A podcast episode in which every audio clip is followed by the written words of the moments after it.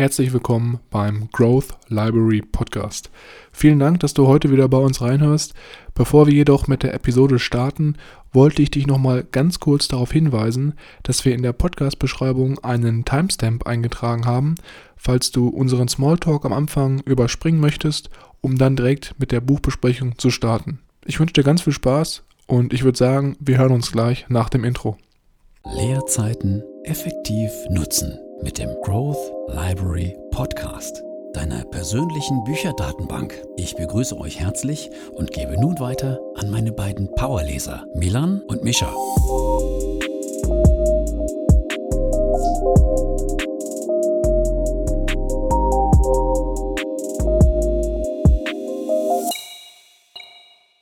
Herzlich willkommen, wie immer, auch nochmal von meiner Seite, hier beim Growth Library Podcast. Mein Name ist Milan und am anderen Ende der Leitung befindet sich wie immer mein Bruder Mischa.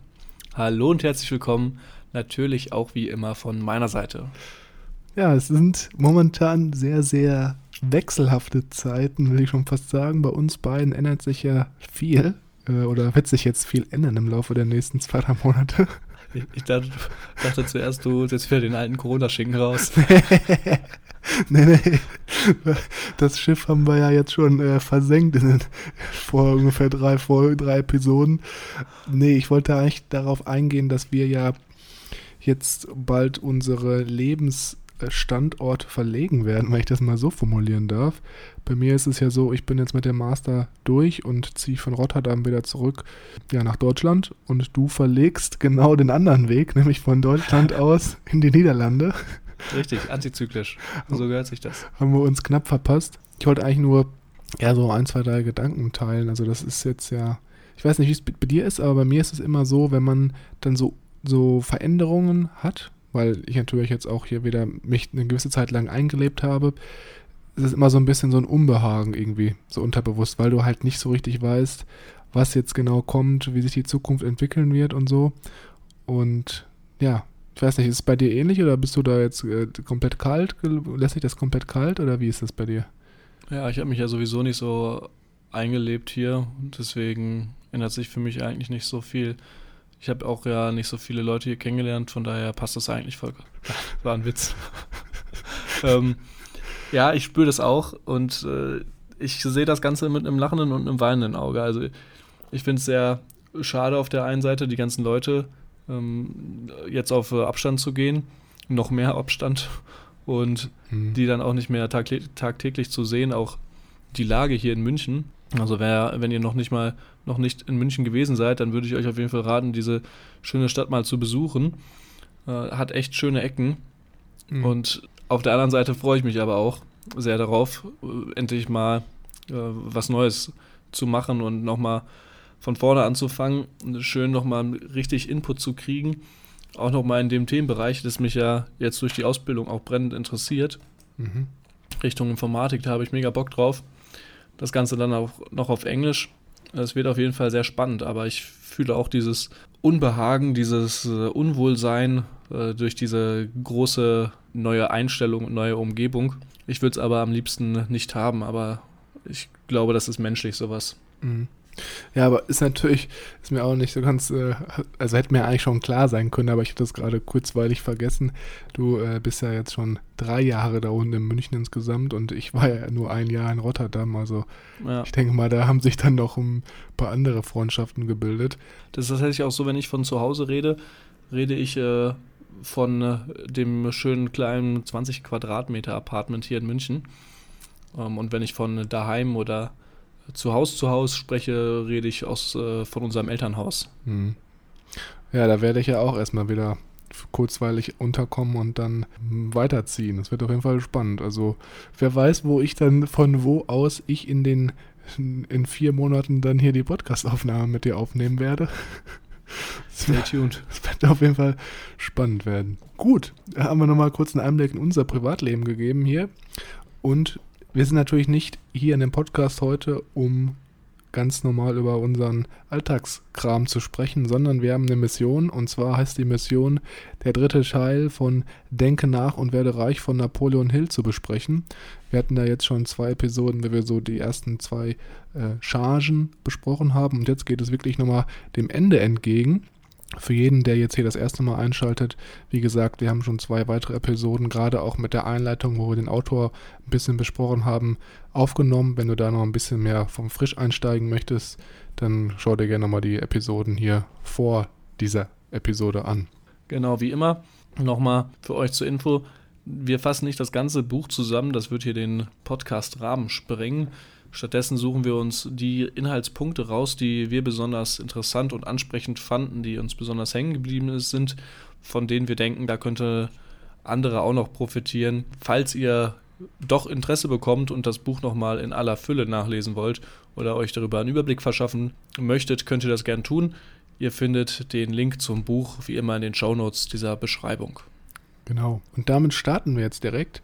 Und wie wir jetzt schon in den letzten Folgen gesehen haben, dieses äh, ganze Buch ist jetzt nicht so der ganz klassische Finanzratgeber mit praktischen Umsetzungsstrategien, sondern es geht auch sehr stark darum, wie man sich mental richtig aufstellt, um erfolgreich zu sein und auch allgemeinen Wohlstand zu akkumulieren.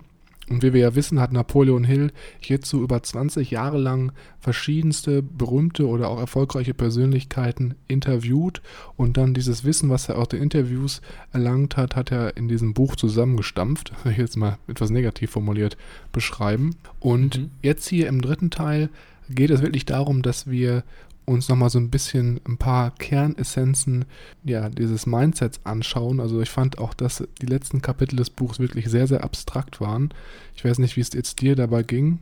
Äh, sehr abstrakt, aber jetzt gerade auch nochmal mit dem etwas längeren Rückblick, den wir hier beide gemacht haben, fällt mir doch auf, dass ich die ein, den einen oder anderen Aspekt sehr hilfreich fand und mir der unterbewusst dann doch ein bisschen mehr hängen geblieben ist, als ich zunächst äh, dachte. Mhm. Ja, jedenfalls, äh, ich wollte einfach nur jeden nochmal hier vorwarnen, dass es jetzt ein bisschen spiritueller und abstrakter wird und man muss da, glaube ich, auch einfach mal ein bisschen sich drauf einlassen und dann äh, kann man das Ganze auch etwas besser verstehen oder auch im Langzeit Betrachtungsmodus kann man das besser verstehen. Gut, also was jetzt hier als erstes ansteht, ist ein sehr, sehr interessantes Kapitel und zwar spricht Napoleon Hill hier von dem Geheimnis der Transmutation sexueller Energie.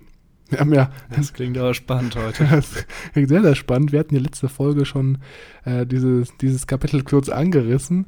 Und als ich das das erste Mal gelesen habe, war ich so ein bisschen verwirrt, weil ich jetzt nicht ganz genau wusste, was das überhaupt sein soll. Was meint er hier jetzt genau damit? Und ich glaube, Dir ging es wahrscheinlich ähnlich oder vielleicht auch nicht. Ähm, wie war es da? Also mir war es sofort klar. Spaß.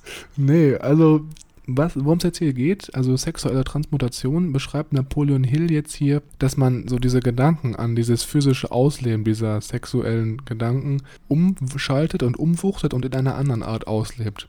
Also in andere Energiekanäle, wie er es hier beschreibt und das dann sozusagen nutzt, um eine andere kreative Betätigung äh, nachzugehen. Und wie wir ja alle wissen, ist so dieser sexuelle Trieb, der jeder von uns hat, einfach ein sehr, sehr krasser Faktor, der unsere Aktivitäten, Tätigkeiten und auch allgemein unsere Emotion, Emotionslage beeinflusst.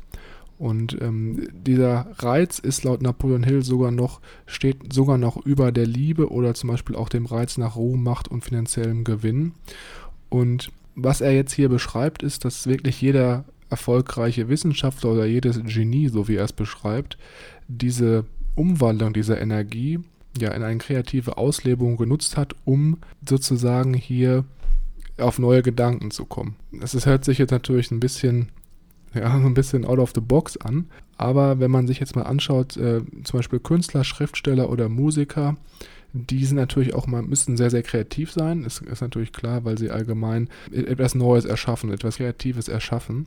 Und was ich hier sehr, sehr interessant fand, war, dass er ein Beispiel gibt von einem amerikanischen Professor, und zwar war das Dr. Elmer R. Gates, der bis zu 2000 Patente angemeldet hat und neue Erfindungen entwickelt hatte und vorher immer seinen Geist mit verschiedenen Stimulantien angeregt hat, was auch immer das jetzt war. Also kann natürlich sexuell sein oder halt auch andere ja, Gegebenheiten.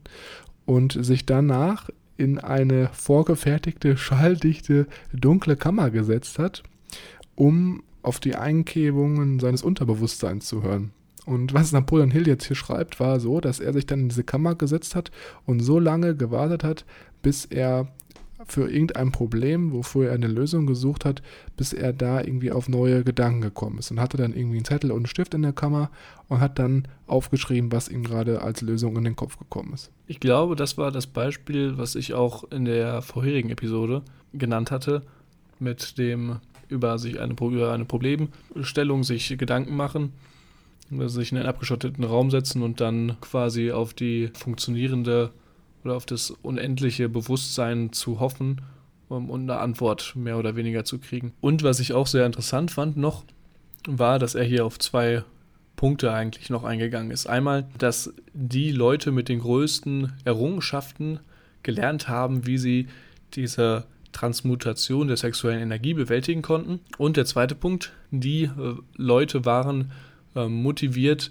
bei dem Einfluss von dem, dem Partner. Heißt, ein erfolgreicher Mann oder eine erfolgreiche Frau hatte einen äh, unterstützenden Gegenpartner. Anders gesagt, äh, der Mann, der etwas erreichen möchte, gerade vielleicht auch in den Zeiten, als das Buch geschrieben wurde, in den Zeiten von Napoleon Hill, war es ja immer so, der Mann wollte seiner Frau ein möglichst schönes Umfeld bieten und das schönste Haus und diese Energie oder diese Motivation, die dadurch entstanden ist, hat der Mann genutzt, um das zu verwirklichen.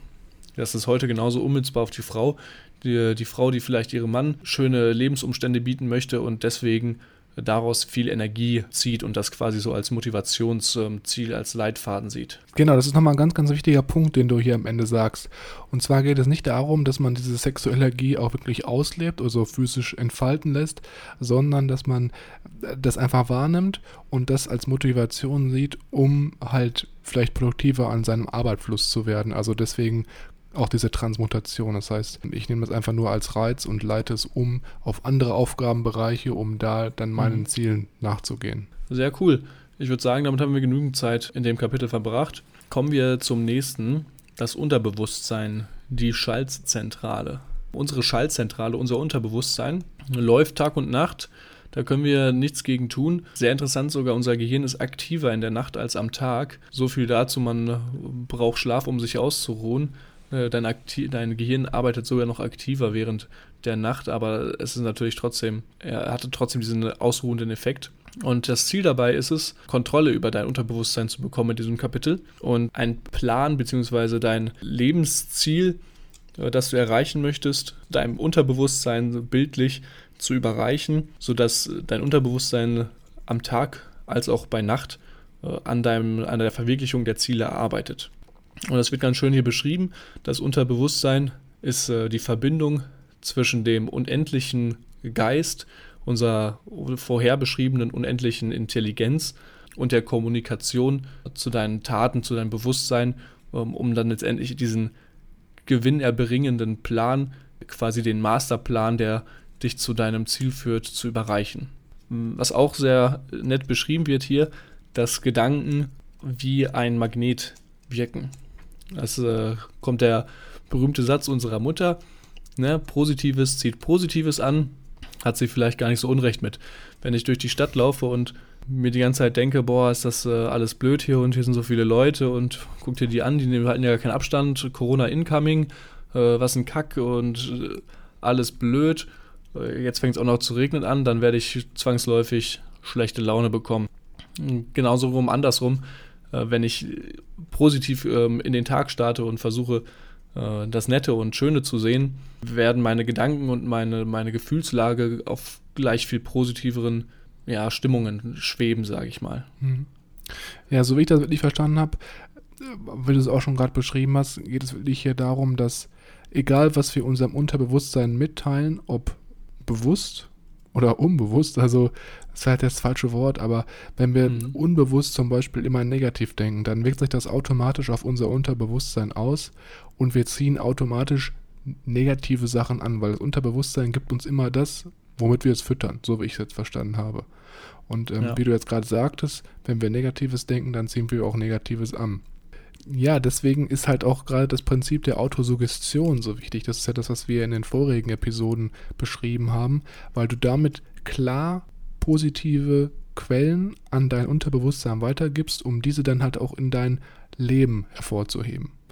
Und äh, so wie Napoleon Hill das hier beschreibt, ist das wirklich auch eine der wichtigsten Fähigkeiten, die man halt sich aneignen sollte, wenn man wirklich ähm, Erfolg haben möchte, dass man einfach mal sich selber kontrolliert, gebe ich jetzt dauerhaft irgendwie negative Gedanken weiter oder positive Gedanken und woran denke ich eigentlich die ganze Zeit? Und hier gibt es so ein, zwei Sachen, die vielleicht nochmal ganz kurz zum Abschluss sehr interessant sein könnten, die man trotzdem noch ernennen kann. Und zwar gerade positive Quellen wäre zum Beispiel, dass man ähm, eine Begeisterung für irgendwas hat, dass man Hoffnung hat auf eine bessere Zukunft oder halt auch sich in Anliegen formuliert, was wir halt auch schon ganz, ganz am Anfang, das war das erste Kapitel, was mhm. wir besprochen haben, dass man sich ein Ziel setzt und dieses Anliegen immer ans Unterbewusstsein kommuniziert, um das dann irgendwann auch zu erreichen. Im Gegenzug hierzu negative Quellen wäre zum Beispiel, wenn man äh, sehr, sehr eifersüchtig ist, wenn man sehr, sehr ängstlich ist oder wenn man auch so diese, ähm, ja, sehr schnell wütend wird oder halt auch so Rachegedanken hat. Ne? Das ist ja auch alles sehr, sehr negativ geladen und das fällt im Endeffekt laut Napoleon Hill immer auf einen wieder zurück, weil du im Leben immer das bekommst, was du sozusagen an dein Unterbewusstsein weitergibst. Da sprichst du es auch nochmal aus, was ich nochmal hier hervorheben wollte. Es reicht nicht irgendwie sich zu denken, oh ja, morgen bin ich Millionär und morgen ist es dann so. Es funktioniert wirklich nur mit emotion geladenen Gedanken. Also wirklich Dingen, die dir wirklich am Herzen liegen und bei denen du eine starke emotionale Bindung zu hast. Ist das nicht gegeben, wird das nicht funktionieren, laut Napoleon. Und das Schönste an der ganzen Geschichte, die Kommunikation, wie er so schön sagt, kostet nichts, nur Geduld, Glaube und ähm, Durchhaltevermögen. das braucht man auf jeden Fall auch. Aber das ist ja eigentlich wie allen Sachen im Leben. Ich weiß nicht, wie es bei dir ist. Also wenn man da jetzt auch bei den ganzen Online-Business-Sachen, die man teilweise vorgeworfen bekommt, wo immer erzählt wird, man könnte Geld im Schlaf verdienen, das sind alles, das gibt es einfach nicht. Es sind immer jeder Businessart, egal was du machst, du musst da konsequent dabei bleiben und so ist es halt auch hier mit dieser Autosuggestion dass man da wirklich jetzt sagt, ja, ich mache das mindestens für ein Jahr lang jeden Abend zum Beispiel, dass ich mir emotional vorstelle, wo ich hin möchte, was ich für ein Ziel habe und nur dann kann sich das Ganze auch entwickeln. Persistence is key. Genau. Ja, und jetzt sieht es sehr, sehr spannend aus, weil jetzt geht es nochmal wieder in einen anderen Bereich des Körpers.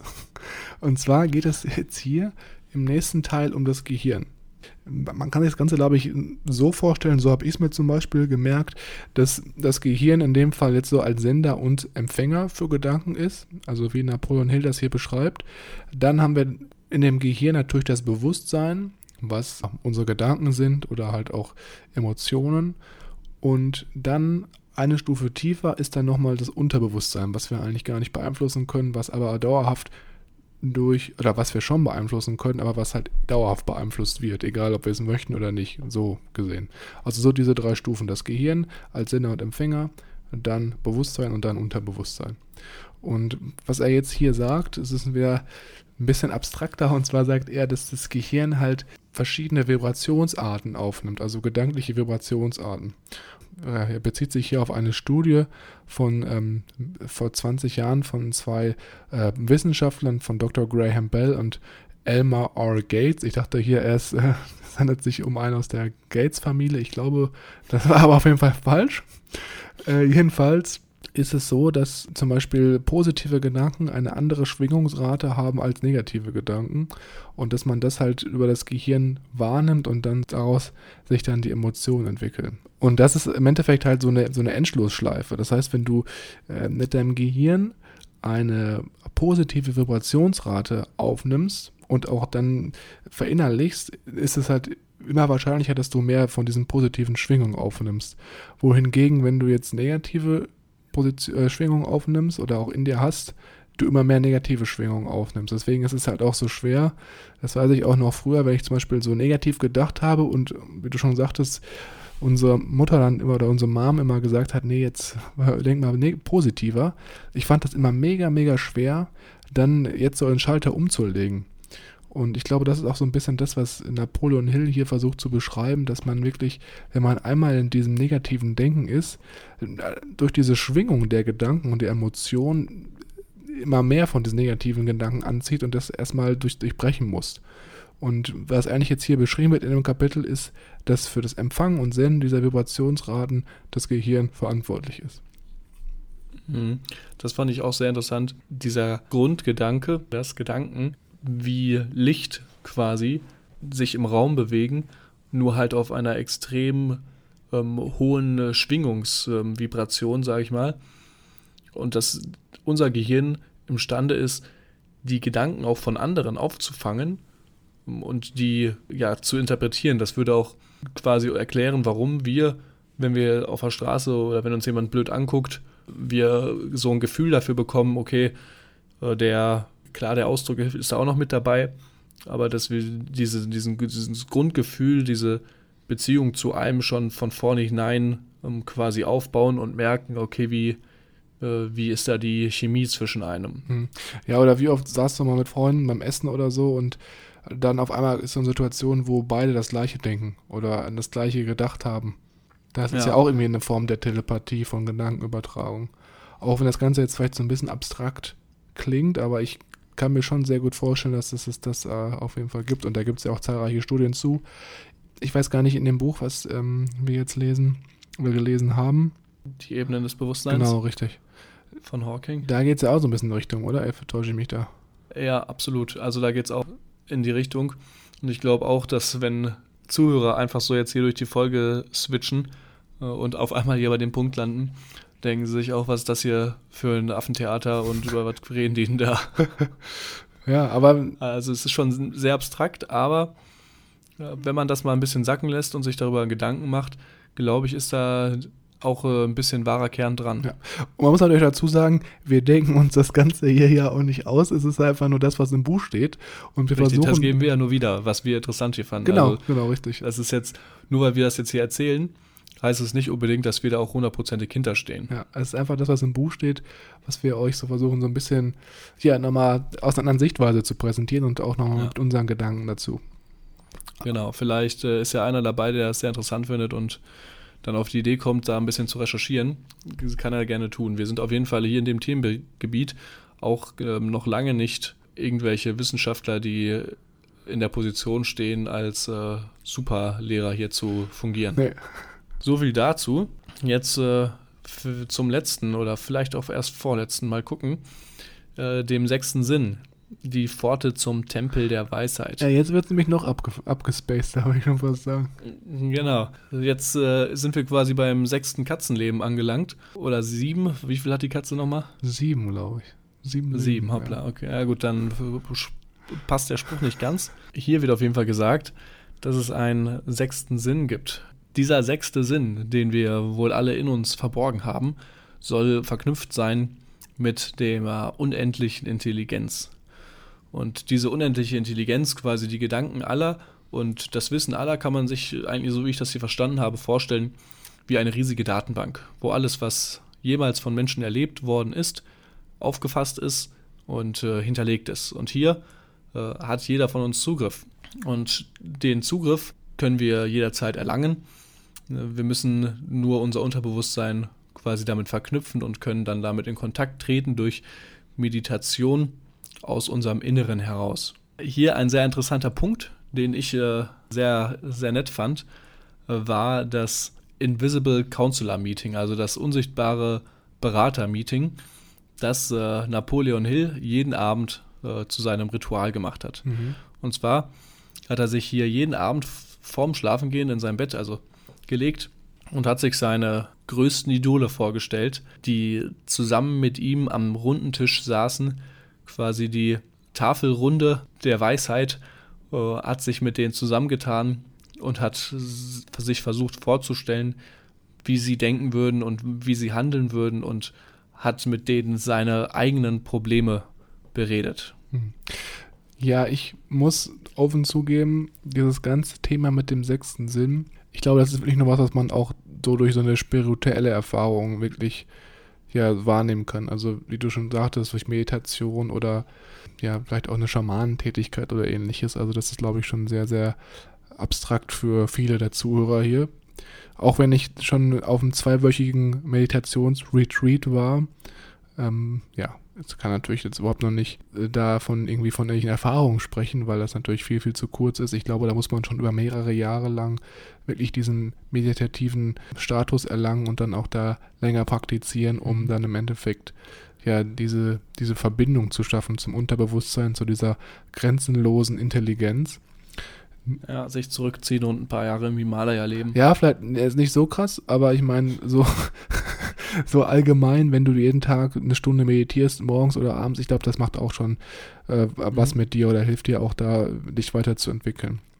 Mhm. Jedenfalls. Oder, mhm. äh, Entschuldigung, ganz kurz noch, oder man hat so ein einprägendes Erlebnis wie David ähm, Hawking, der Autor, wenn ich mich jetzt nicht komplett irre, von Die Ebenen des Bewusstseins, der ja, ich greife es kurz vorweg, erzählt hatte, dass er als kleiner Junge in einen Schneesturm geraten ist beim Zeitungsausteilen, äh, nicht mehr wusste, wo er ist, weil er so, so geschneit hat, sich dann eine Schneegrube gegraben hat und da dann auf einmal erleuchtet worden ist und dieses warme Gefühl der, und dieses Licht hatte und äh, dadurch sich so stark verbunden gefühlt hat mit irgendwie 13 Jahren. Ja, also äh, nochmal zu diesem sechsten Sinn. Hier wird ja auch in dem Kapitel geschrieben, dass der halt einen vor drohenden Gefahren wahrt und halt auch auf äh, Chancen aufmerksam macht, die sich im Leben bietet. Also so eine Art Schutzengel, der uns im Leben begleitet. Und als ich das gelesen habe, ist mir auch direkt die Geschichte von meinem ehemaligen Religionslehrer in der Berufsschule in den Kopf gekommen. Okay. Ähm, und zwar hat er halt auch gesagt, dass er irgendwann mal äh, irgendwie auf einer Autobahnauffahrt abgefahren ist und dass er das Gefühl hatte, ihm auf der Rückbank saß jemand, hätte ihm gesagt, wechsel ganz schnell die Spur. Also irgendwie so in die mhm. Richtung. Und er hat dann die Spur gewechselt und auf einmal ist links an ihm so richtig äh, so ein LKW vorbeigerast. Und wenn er nicht irgendwie die Spur gewechselt hätte, dann wäre der wohl mit ihm so zusammengecrashed.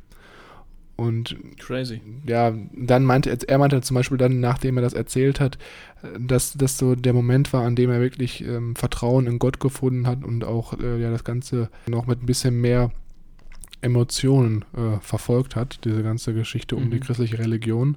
Und ich glaube, das war auch so ein, könnte auch so ein Zeichen von irgendwie diesem sechsten Sinn gewesen sein, welcher halt mit dieser ja, grenzenlosen Intelligenz, die uns ja alle unterbewusst verbindet, also jeden Menschen auf der Welt, laut Napoleon Hill, dass das einfach so ein, ja, so ein Zeichen war, was sich halt dann unterbewusst ihm bemerkbar gemacht hat, um dann halt in dieser, Situation richtig reagieren zu können. Vielleicht ist auch also was dran, also ich kann da noch nicht so viel zu sagen, das wird sich wahrscheinlich im Laufe meines Lebens noch ein bisschen mehr ändern, wenn ich dann da Erfahrungen sammeln werde, aber bis jetzt ist das Ganze noch so ein bisschen weit weg von mir. Aber was ich sehr, sehr interessant fand an dem Kapitel, was du auch gerade schon angesprochen hast, ist diese, ja, diese Besprechungsrunde, die Napoleon Hill dann hinterher praktiziert hat. Ich finde das ziemlich, ziemlich coole Idee. Und ähm, muss auch dazu sagen, ich habe das auch dann selber probiert. Und mhm. ja, schon in dem Moment, wo ich mich dann, ich weiß nicht, ob du es auch probiert hast, kannst du ja gleich mal sagen, aber in dem Moment, wo ich dann mich so abends hingesetzt habe und äh, ja, ich hatte dann so eine imaginäre Treppe, die ich dann hochgegangen bin in so einen in so einem Flur, wo ich dann in einen Raum reingegangen bin und diesen Moment, wo ich dann da mich an den Tisch gesetzt habe und dann so in die Gesichter oder so diese Persönlichkeiten mit mir an einem Tisch äh, mir vorgestellt habe, diese sechs Persönlichkeiten, äh, da hatte ich schon so, so ein ganz anderes Gefühl irgendwie in in der Magengegend. Ich weiß nicht, ob du das auch probiert hast oder nicht, aber man fühlt sich so direkt so, ich weiß nicht, man muss man mal selber machen. Das ist so ganz, so ein warmes Gefühl irgendwie. Ich kann es gar nicht richtig beschreiben. Und ja, es ist irgendwie ganz abgefahren gewesen. Sehr interessant. Also ich habe es, muss ich selber zugeben, noch nicht äh, ausprobiert. Finde den Gedanken aber auch sehr schön.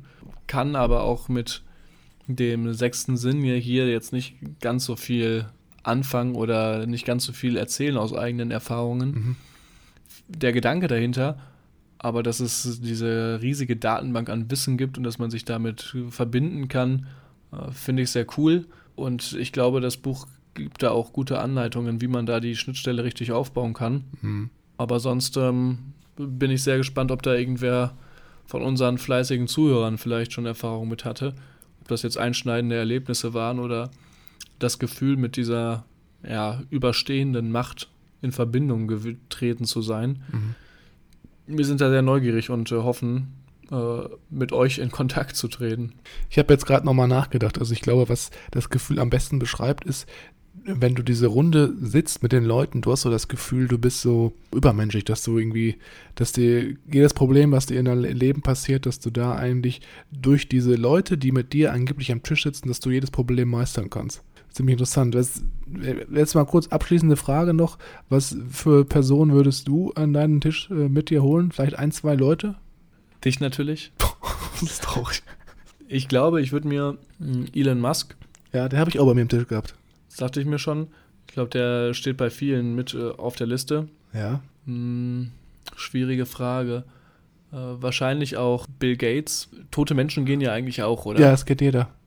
Jeder. Uiuiui, das erhöht das Spektrum ja nochmal um einiges. Also ich hatte zum Beispiel auch noch Arnold Schwarzenegger am Table sitzen. Ah, Das ist auch, Ani, okay, Ja, auch cool. auch ziemlich cool. Ich dachte jetzt vielleicht auch noch eher so an, ähm, an Gandhi ja. oder Ja. Was natürlich, wenn du das machst, was natürlich noch tausendmal krasser ist, ist dann, wenn du zum Beispiel die Biografie von der jeweiligen Person gelesen Mhm. hast. Weil du dann natürlich noch viel mehr über die Charakterzüge der Person weißt und dir die halt noch besser vorstellen kannst. Und das macht das Ganze nochmal viel, viel realer, dieses Erlebnis. Also jedem, der da wirklich ja, der Interesse hat, sollte es vielleicht auch mal abends probieren. Und das Ziel ist ja auch dabei, dass man sozusagen dann in der Runde sitzt und den Leuten dann so eine Frage stellt. Zum Beispiel, wenn du irgendein Problem hast in deinem Leben, dass du dich dann vorstellst, du sitzt an einem Tisch und wirfst einfach die Frage in die Runde. Und dann klapperst du nach und nach so jede einzelne Persönlichkeit ab und guckst so, je nachdem, was du von ihr als Charakter weißt, wie, wie die so darauf reagieren würden, was hätte die Person wohl gemacht in der Situation, wie hätte sie sich verhalten und wie kann ich das vielleicht auf mein Leben dann anpassen. Also ganz, ganz spannende Geschichte.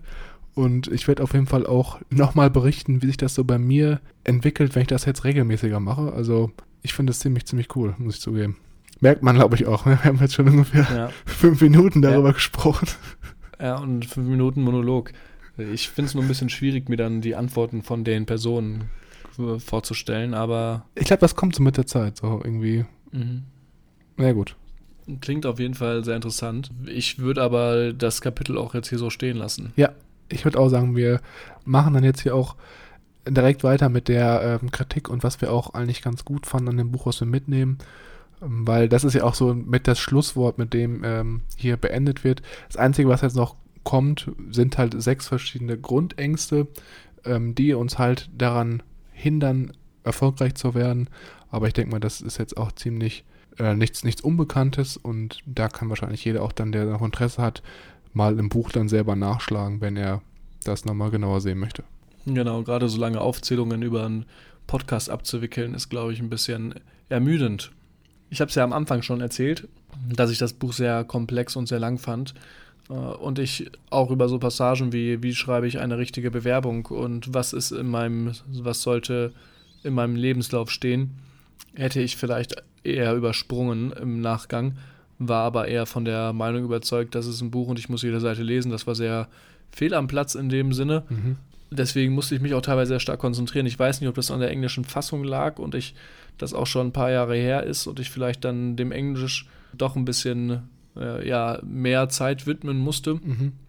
damit die Message auch richtig ankommt. Aber ich habe sehr lange dafür gebraucht, für diesen ja, eigentlich unscheinbaren äh, Schinken. Also ich sehe das ähnlich, gerade auch mit diesem Bewerbungspart, das war ja einfach ein bisschen outdated, muss man einfach dazu sagen.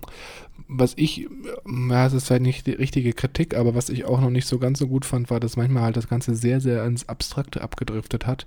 Gerade so in dem zweiten, Ja. dritten Teil des Buchs, wo wir auch heute drüber gesprochen haben, wo wir versucht haben, das Ganze so ein bisschen klarer zu machen. Da muss man, glaube ich, auch dann schon ein spezielles Erfahrungswissen haben, um das wirklich auch dann anzuwenden oder halt auch die Kernessenz, die er versucht hier mitzuteilen, wirklich herauszunehmen. Ja, auf den Vibe muss man sich einlassen. Ja, auf jeden Fall, auf jeden Fall. Okay, sehr cool. Ich fand sehr interessant das Geheimnis der Übertragung der sexuellen Energie und der Transformation dieser Energie. Das nehme ich auf jeden Fall mit. Ich habe es noch nicht ganz meistern können, äh, muss ich ehrlich zugeben, aber diesen Kerngedanken, diesen Grundgedanken finde ich sehr cool.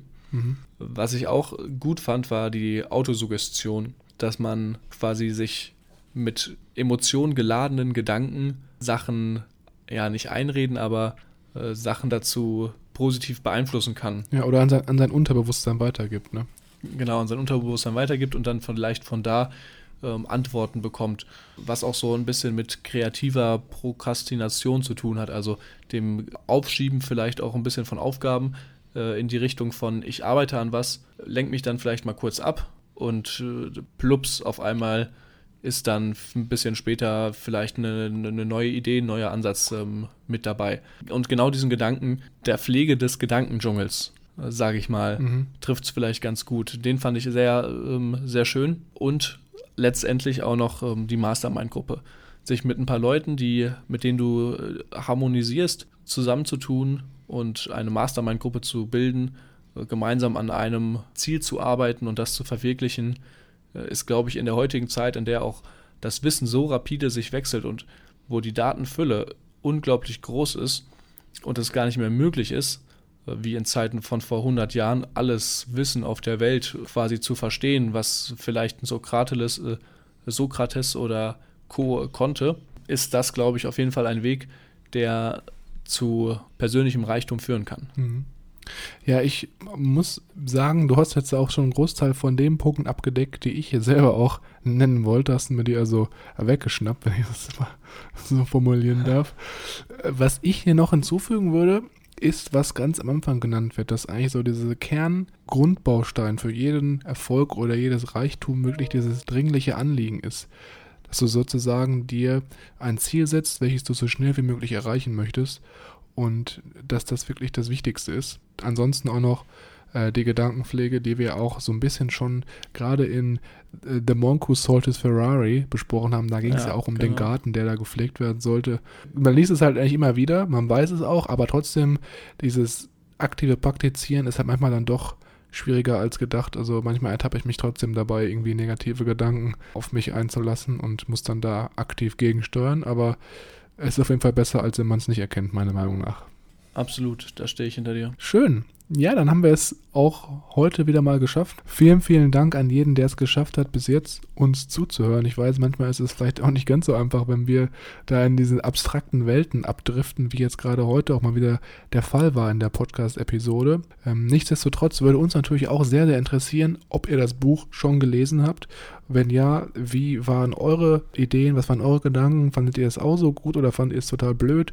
Lasst uns das ganz gerne wissen. Ihr könnt uns hier jederzeit kontaktieren über Instagram auf growthlibrary.official oder halt auch über unsere Webseite www.growth-library.de. Da sind wir immer froh, wenn wir Feedback bekommen und auch allgemein mit euch in Kontakt treten können. Was natürlich auch noch sehr wichtig ist für uns, wie euch die Folge gefallen hat ob ihr mehr von solchen Büchern hören wollt oder ob das äh, zu abgespaced war. Bevor wir jetzt das Ganze beenden, freuen wir uns auch immer sehr über eine Bewertung auf iTunes. Das hilft uns ganz einfach, den Podcast noch ein bisschen bekannter zu machen und auch an Leute heranzuführen, die uns vielleicht noch nicht kennen, aber dennoch von dem Wissen, was wir hier mitteilen, profitieren können. Ich würde sagen, wir hören uns in der nächsten Woche und dann geht es auch direkt weiter mit einem ganz, ganz neuen, frischen Buch.